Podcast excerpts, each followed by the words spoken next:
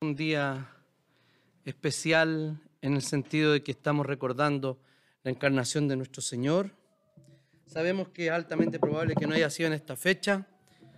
Sabemos que es altamente probable, y de hecho así lo es, que las cosas que rodean a la Navidad o los símbolos no son propios de la Escritura.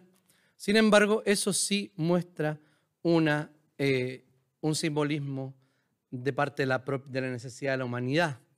Por ejemplo, cuando la gente pone muchas luces, eh, definitivamente es que están dando a conocer una necesidad en este tiempo. Eh, pude ver incluso personas que no creen en Jesús eh, en Instagram, personeros públicos, artistas que a pesar de que no eran cristianos igual la celebraban. quiero decir con esto que Jesús vino a nacer eh, sin hogar para que un día a Él lo recordaran en todos los hogares. Y es lo que vemos nosotros hoy día, con un sentido mucho mayor nosotros como creyentes. Estamos terminando esta serie hoy eh, y vemos cómo el el Señor Jesucristo se ha manifestado en tres oficios. En el oficio de profeta, eso quiere decir cuando el Señor es el portavoz autorizado de Dios. Luego el de sacerdote, que es el mediador que Dios ha puesto para hacer puente entre nosotros y Dios haciendo un sacrificio único y todo abarcador en el tiempo y en los actos, suficiente para todo y para todos. Y también el, el oficio de rey, este oficio que es de gobernar, que tiene relación con su soberanía. Vamos a leer hoy día el texto de del libro de los Salmos, daremos lectura al, al Salmo completo, de los versículos 1 al 12. Lo voy a leer en Reina Valera Contemporánea y dice así la palabra del Señor. ¿Por qué se rebelan los pueblos? ¿Por qué conspiran las naciones? Los reyes de la tierra hacen alianzas. Los caudillos se declaran en contra del Señor y de su Mesías y dicen, vamos a quitarnos sus cadenas y vamos a librarnos de sus ataduras. El que reina en los cielos se ríe, el Señor se burla de ellos, pero ya enfurecido les habla y con su enojo los deja turbados. Ya ha establecido a mi rey sobre el monte Sión, mi lugar santo. Yo daré a conocer el decreto que el Señor me ha comunicado. Tú eres mi hijo, en este día te he engendrado, pídeme y te daré, pídeme que te, que te dé las naciones como herencia, y tuyos serán los confines de la tierra. Someterás a las naciones con cetro de hierro y las destrozarás como vasijas de barro ustedes los reyes, sean prudentes, ustedes los jueces, admitan la corrección, sirvan al Señor con reverencia y ríndanle culto con temor reverente. Ríndanse a los pies de su Hijo, no sea que Él se enoje y ustedes perezcan, pues su enojo se enciende de repente. Bienaventurados son los que en Él confían. Oremos al Señor. Señor, te damos infinitas gracias por tu palabra. Y te pedimos, Señor, que podamos comprenderla y rogamos que tu Espíritu Santo, Señor, la aplique a nuestro corazón. Eh, en innumerables veces, Señor, no queremos escuchar tu palabra. Y te pedimos, Señor, que actúes en medio nuestro para que esta palabra haga vida en nuestra vida, para que nos dé vida, Señor, para que nos exhorte, para que nos anime, para que nos vivifique, Señor. Te damos gracias por... Eh, reunirnos y convocarnos este en tu día. Oramos en el nombre y en los méritos de Jesús. Amén. Este salmo es altamente probable que esté unido con el Salmo 1, que sea un solo salmo. Dije Salmo 2. No están atentos, hermanos. El Salmo 2, y leí del 1 al 12. Con el 1 parece que era en el primer Salmo. Hay una unidad temática entre los dos, eh, entre los dos eh, salmos. El primero se refiere al hombre en contraposición, al hombre pecador en contraposición a aquel que el Señor ha salvado y respecto a los malvados. Y habla y parte el salmo con bienaventurado el hombre que no anduvo en consejo de malos. Por favor, lea qué dice al final del Salmo 2. Bienaventurados son los que en él confían. Entonces, a algunos eruditos parece que la, su gran mayoría dice que estos dos eran un solo salmo, por una cita también que hace Pablo mencionando el Salmo 2 y diciendo que era el primer salmo del, el primer, eh, salmo del Salterio. Entonces, eh,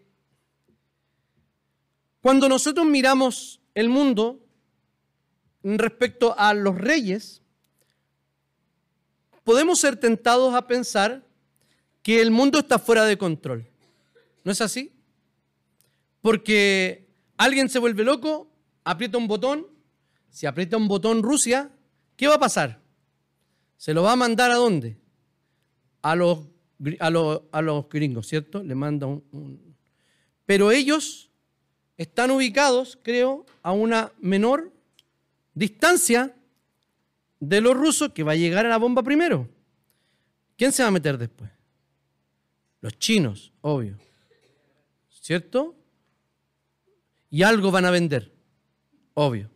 ¿Cierto? Se meten los chinos, se mete la Unión Europea y hoy día, como ha pasado en las dos guerras mundiales, Europa, ahora el mundo entero está transformado en una especie de polvorín que haga, hace una sola chispa y se empieza la guerra. Eh, me gustaría contarle una breve historia para ver cómo Dios, a pesar de que las cosas malas suceden, no están fuera del control de Dios y las cosas que van a pasar por el decreto divino pasan. Miren, había un grupo en el, en el, en el eh, estaba durante la Primera Guerra Mundial, eh, antes de la Primera Guerra Mundial, y eh, Francisco Fernando, el archiduque, estaba paseando por la ciudad no me acuerdo de la ciudad. Entonces, Sarajevo. ¿Sarajevo? Sí, era Sarajevo. Por Sarajevo. Había un, grupo, la mano negra, que estaba eh, planificando su muerte. Entonces, unos debían tomar, eh, tirar balas, otros debían tirar eh, granadas, otros todos tenían su, su, labor y el, que, y el que no podía hacerlo, o después de eso, se metía a la boca una pastilla de cianuro para morir. Bueno, partamos de atrás para adelante. Las pastillas estaban vencidas, ninguno pudo morir. Pillaron a varios. Las, eh, las granadas las tiraron antes y explotaron antes. Entonces, cuando creo que, no sé si estaba alguno herido, pero el chofer cambia el curso. Y uno de ellos pasa a una pastelería. ¿Cómo así? Chita, no nos funcionó el atentado. Y entra, eh, es, muy, es como muy italiano ese apellido, no me puedo acordar. Es como Ferry, no importa. Entra a la pastelería y luego sale con unos croissants, creo que eran. Y al, al cortar camino el, el, chofer del, del, del archiduque, ¿saben qué? tomó la vía por la pastelería. Sale el terrorista y se encuentra frente a frente con el carro, con el auto de Francisco Fernando. Y saca su pistola y al final lo matan. Esto podría parecer como una especie de broma de la historia, ¿cierto? Este tipo de cosas no se le pasan por alto al Señor. Y uno dice, pero bueno, ¿cómo va a permitir Dios que haga esto? Sí, fueron las acciones libres de los hombres, pero está muy bien este hecho histórico para explicar que Dios se asegura que esas acciones libres que van a provocar algo se den sí o sí. Parece una coincidencia, sin embargo, no lo era. Y seguramente, ¿cuántas cosas nosotros no sabemos que pasan de esta forma? Las cosas simplemente no coinciden por sí. Esta historia que nosotros estamos viviendo no es una historia que esté desgobernada. Aunque los países parezcan confusos, aunque los países tengan eh, democracias eh, tuteladas, democracias libres, más o menos democracias, etc., el Señor está en control de todo el mundo. Él es el rey. No vemos su reino consumado todavía, pero así como les dijo a los discípulos, el reino, de hecho también habían eh, fariseos y todo allí, dice que el reino está entre ustedes. Eso quiere decir que Dios gobierna el mundo y la historia por su providencia maravillosa, pero también es el rey de manera muy especial de, la, de su propia iglesia. O sea, aquí está manifestado el reino de Dios. Y cada vez que ustedes actúan como creyentes en el mundo, haciendo bien su trabajo, predicando el Evangelio, cuando crían bien a sus hijos, cuando son buenos vecinos y le predican el Evangelio a los vecinos, estamos extendiendo el reino de este Rey eterno, que es el Señor Jesucristo. La primera parte nos muestra una situación de la humanidad, como se la estoy explicando, ¿cierto? Todos quieren ser libres. Uno de los principios de la Revolución Francesa era esa, precisamente, la libertad. ¿Y qué quiere el ser humano habitualmente? Quiere libertad, ¿cierto? Libertad, eh, creyendo que libertad significa hacer absolutamente lo que yo quiera. Nosotros entendemos la libertad como el sometimiento a la ley de Dios. Porque verdaderamente cuando nosotros nos sometemos a la ley de Dios y hemos creído en Jesucristo, ya no somos eh, esclavos del pecado, sino que somos libres para obedecer a Dios.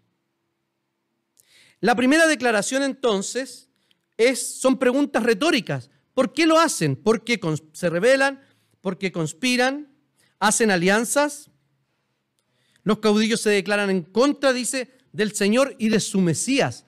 Aquí está utilizando la palabra que se va a traducir en el Nuevo Testamento como Cristo.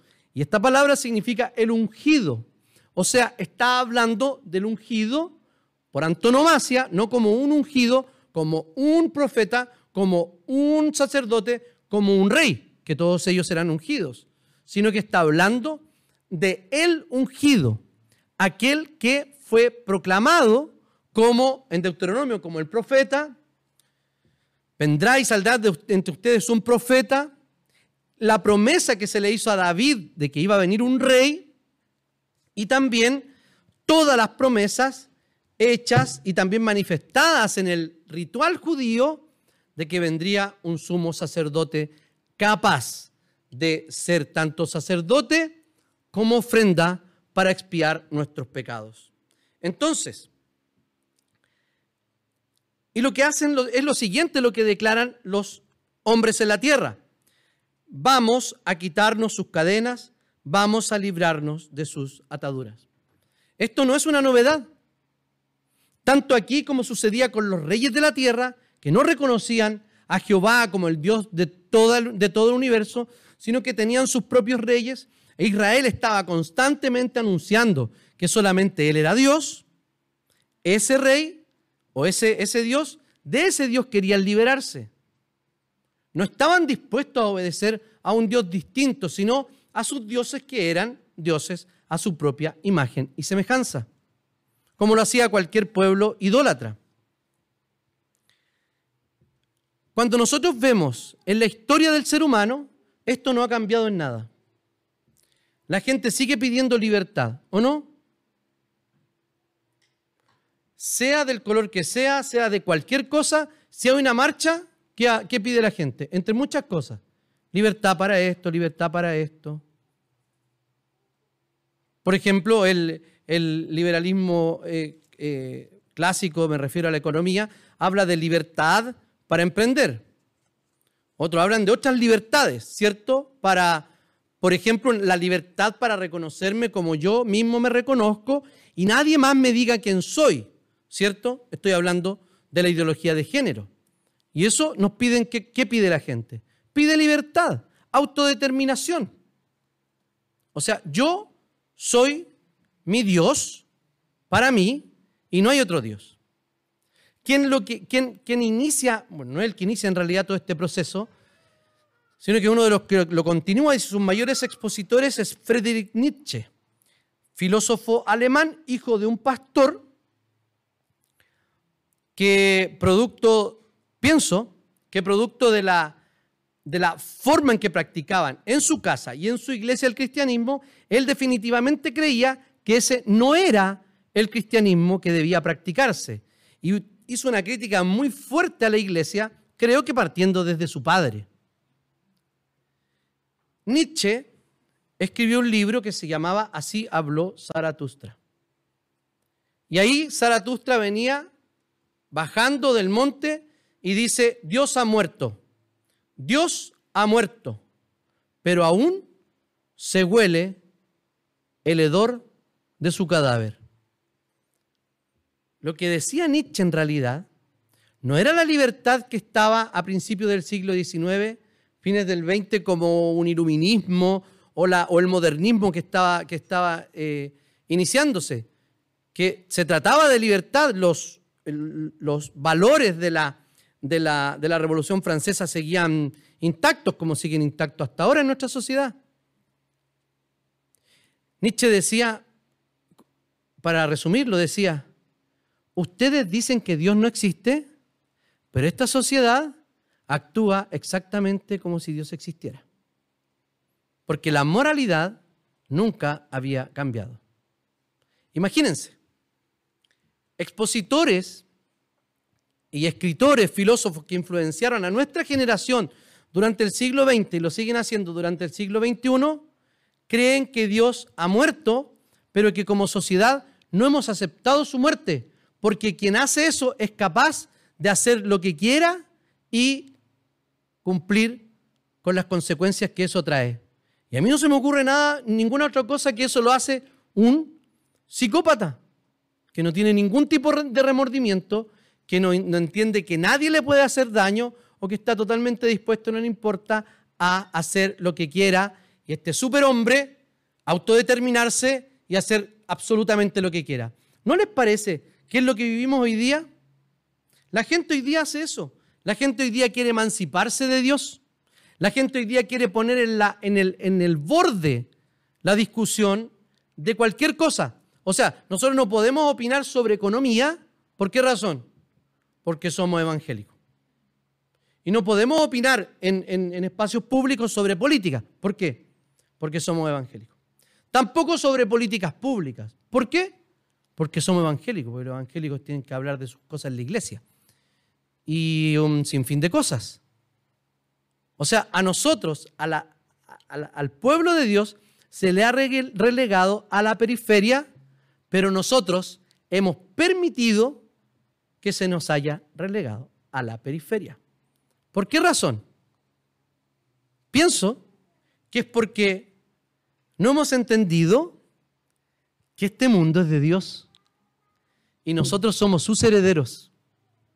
Entonces andamos como pisando eh, sobre huevos para no ofender a nadie, siendo que este mundo es de Jesús. Lo gobierna Jesús, el único y verdadero Dios. Y nosotros tenemos vergüenza de poner nuestra opinión en lo público respecto a lo que la palabra de Dios dice. Hoy día vivimos una cultura confusa, muy confusa. porque hablan de libertad, otros hablan de, cancelación, otros hablan de esto, de esto otro. Está nuestro país tremendamente polarizado. Yo cada cosa política que veo eh, son tres personajes de los que hablan siempre. Allende, Pinochet y Piñera. Siempre. Es todo lo que se habla. Y unos hablan en contra y otros a favor. Y así está nuestro país. Nosotros, ¿cómo colaboramos en esa unión que tanto necesitamos? Si somos súbditos del verdadero reino. Este no es el reino. Chile, respetamos, pagamos impuestos, ¿cierto? Pero este no es el reino. El reino es el reino de Jesús. La gente siempre, queridos hermanos, van a querer quitarse las cadenas y librarse de sus ataduras. Lo que pasa es que ellos no han entendido que la libertad que ellos piden es verdadera esclavitud. Y la supuesta esclavitud que nosotros ofrecemos de someternos a Dios es la verdadera libertad. En segundo lugar, del 4 al 6, vienen las palabras de Jehová y vamos a referirnos a algunas de ellas.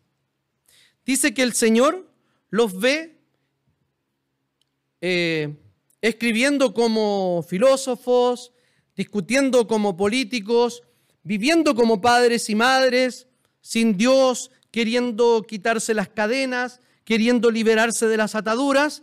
¿Y qué pasa con Dios? ¿Cómo mira Dios a esa humanidad? Dice que la mira y que reina en los cielos. La palabra que aparece allí es Jehová, Yahvé. En nuestra versión dice Señor. ¿Ya? Eh, y dice que el Señor se burla de ellos. Eh, es una burla con un tanto de ternura. Es como, miren, pobrecito lo que están haciendo. No, no, entienden todavía, no pasa nada, no, no saben que yo sigo en control de todo.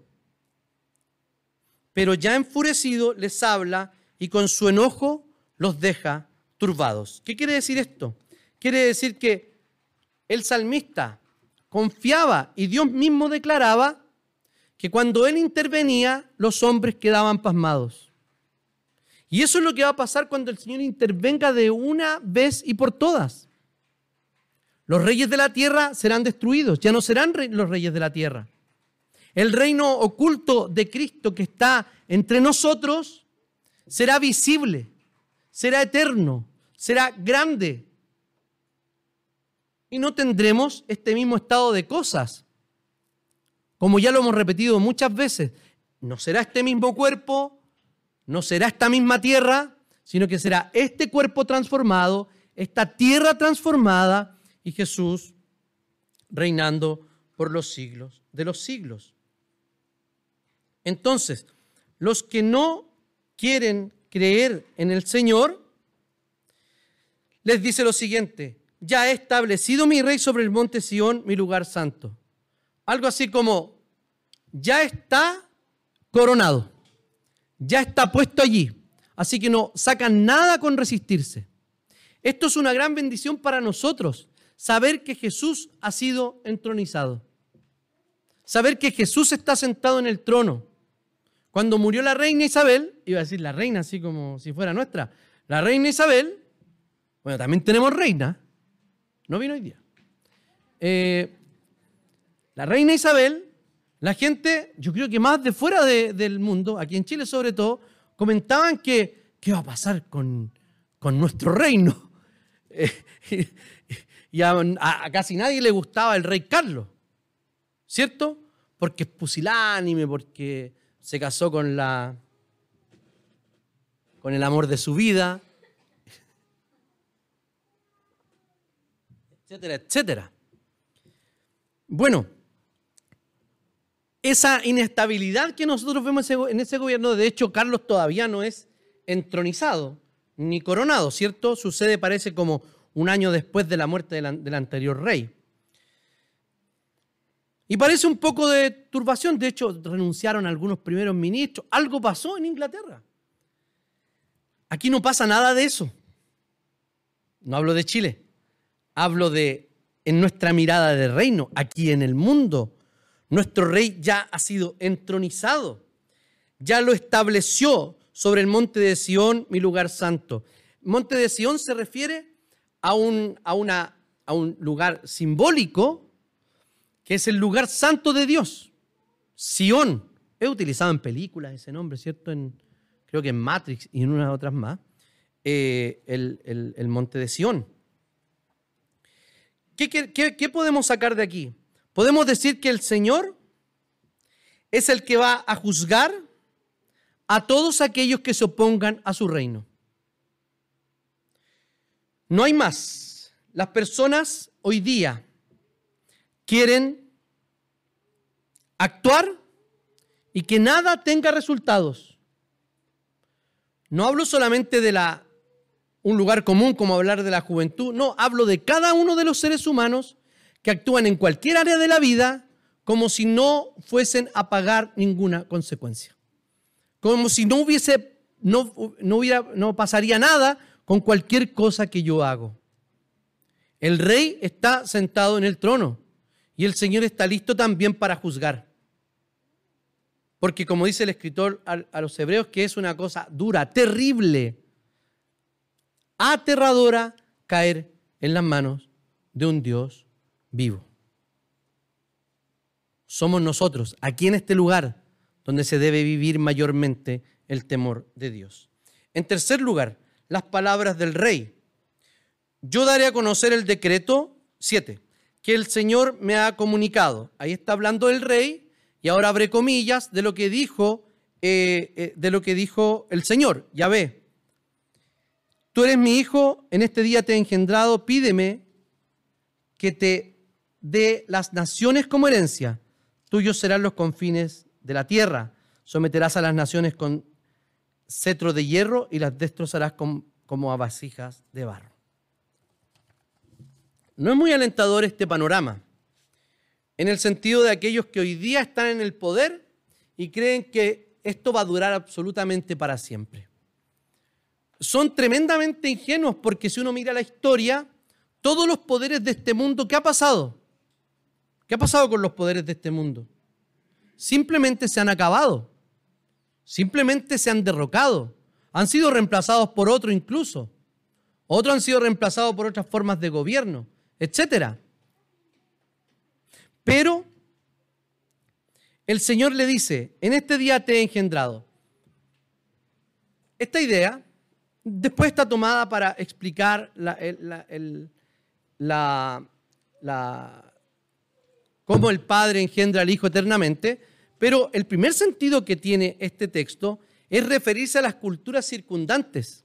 En las culturas que habían alrededor, ¿saben lo que creía la gente? Que precisamente a todos los reyes no solo Dios les había dado el poder, sino que también tenían una relación filial con ese Dios. O sea que eran hijos.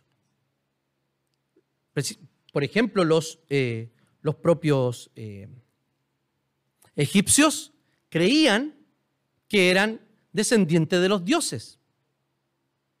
Las, monarquías europeas creían que tenían el favor divino, pero no una descendencia divina. Estos países, estos, estos reinos más eh, idólatras, no más idólatras, distintamente idólatras, creían que eran engendrados por ese Dios. Bueno, este Dios, sí, tú eres mi hijo, te engendré hoy, tenemos una relación íntima y filial. Y como tenemos esa relación, le dice, entonces pídeme las naciones y yo te las voy a dar. Y no solamente te voy a dar las naciones, repite, como un paralelismo para reforzar la idea, y tuyos serán los confines de la tierra. Esa es la entrega que le hace Dios a Jesucristo y que hoy día se está cumpliendo, ciertamente, por medio de su iglesia. Y luego dice, someterás a las naciones con cetro de hierro y las destrozarás como vasijas de barro.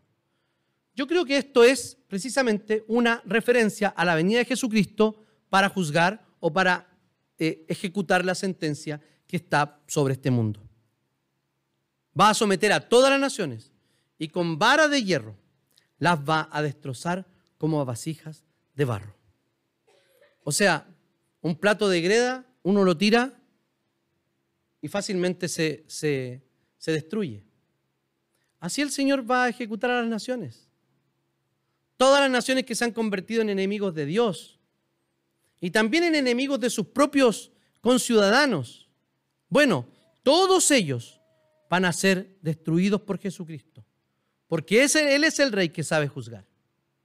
Él es el rey que vendrá y va a tomar el control de todo, pero no por un momento, sino por toda la eternidad.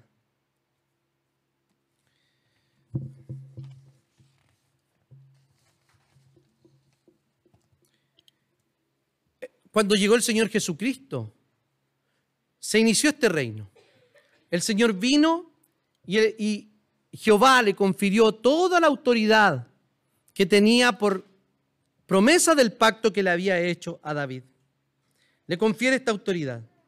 Ahora, este Hijo de Dios es respaldado por el Padre, entronizado, se le darán las naciones y se le están dando las naciones y al final de eso va a destrozar a todos sus enemigos.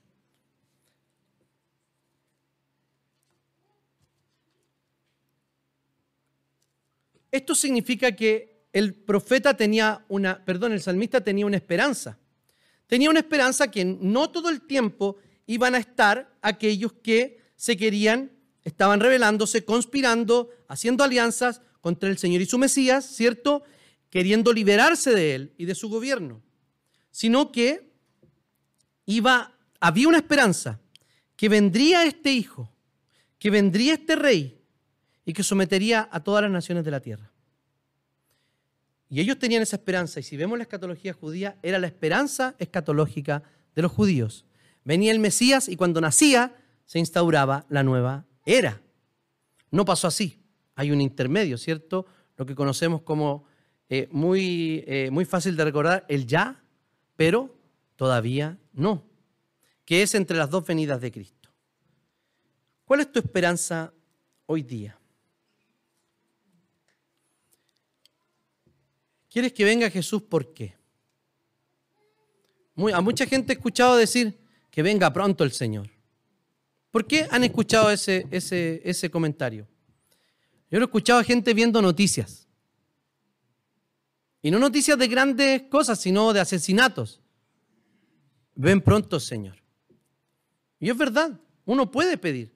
De hecho, el Espíritu y la iglesia, ¿qué dicen? Ven. Estamos a la expectativa de esa venida. Pero no es una, está muy mala la, la, idea de que el Señor venga como una especie de, precisamente de salvador político o social, como lo estaban esperando los, algunos judíos de ese tiempo. El Señor va a venir para solucionar no solo aquel problema que estamos viendo allí, o algún problema espiritual, mejor llévame Señor, sino que por el solo hecho de intervenir, todas las cosas van a ser reconstruidas, todas las cosas reparadas. Y nunca más nos vamos a preguntar o nos vamos a, vamos a pensar en nuestra mente, esto no debería ser así. Usted ve niños hambrientos en el mundo y ¿qué dice? Esto no debería ser así. Ve países poderosos atacando a otros, esto no debería ser así ve dictaduras en el mundo, esto no debería ser así. Avanza la pobreza en el mundo, esto no debería ser así. Sube la benzina, esto no debería ser así. ¿Y saben lo que es eso, el pecado? Esto no debería ser así. Nuestro mayor anhelo no es esperarlo por eso. Es como una esposa espera a su esposo para desposarse con Él, para gozar de Él para siempre. Y todas las demás cosas ciertamente se ocurrirán.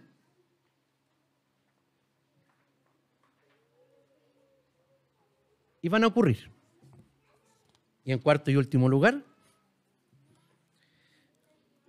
el salmista hace algunas palabras, dice algunas palabras. Exhorta a los reyes a ser prudentes, a los jueces admitir la corrección. Y luego dice, sirvan al Señor con reverencia y ríndanle culto con temor reverente.